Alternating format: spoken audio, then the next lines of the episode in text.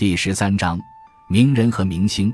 我们这个时代似乎是一个盛产名人的时代，这当然要归功于传媒的发达，尤其是电视的普及，使得随便哪个人的名字和面孔很容易让公众熟悉。风气所染，从前在寒窗下苦读的书生们，终于也按捺不住，纷纷破窗而出。人们仿佛已经羞于默默无闻，争相吸引传媒的注意。以增大知名度为荣。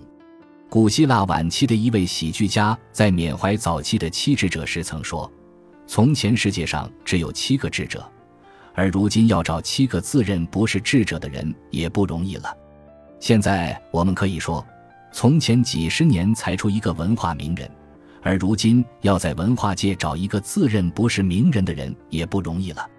一个人不拘通过什么方式或因为什么原因出了名。他便可以被称作名人，这好像也没有大错。不过，我总觉得应该在名人和新闻人物之间做一区分。譬如说，挂着主编的头衔剽窃别人的成果，以批评的名义诽谤有成就的作家，这类行径固然可以使自己成为新闻人物，但若因此便以著名学者或著名批评家自居，到处赴宴会出风头，就未免滑稽。当然。新闻人物并非贬称，也有光彩的新闻人物。一个恰当的名称叫做明星。在我的概念中，名人是写出了名著或者立下了别的卓越功绩，因而在青史留名的人。判断的权利在历史，明星则是在公众面前频频露面，因而为公众所熟悉的人。判断的权利在公众，这是两者的界限。明晰了这个界限。我们就不至于犯那种把明星写的书当作名著的可笑错误了。不过，应当承认，做明星是一件很有诱惑力的事情。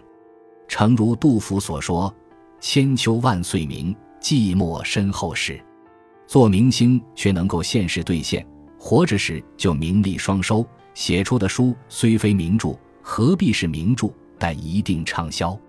于是我们就不难理解。为何许多学者身份的人现在热衷于在电视屏幕上亮相？学者通过做电视明星而成为著名学者，与电视明星通过写书而成为畅销作家，乃是我们时代两个相辅相成的有趣现象。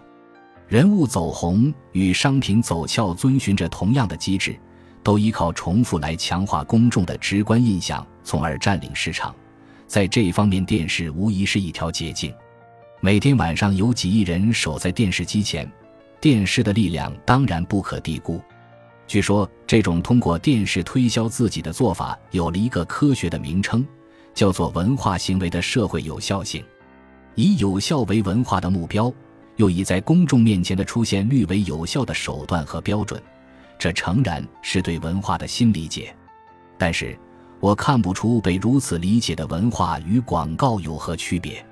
我也想象不出，像托尔斯泰、卡夫卡这样的文化伟人，倘若成为电视明星，或者考虑到他们的时代尚无电视，成为流行报刊的明星，会是什么样子？我们姑且承认，凡有相当知名度的人均可称作名人。那么，最后我要说一说我在这方面的趣味。我的确感到，无论是见名人，尤其是名人意识强烈的名人。还是被人当作名人见，都是最不舒服的事情。在这两种情形下，我的自由都受到了威胁。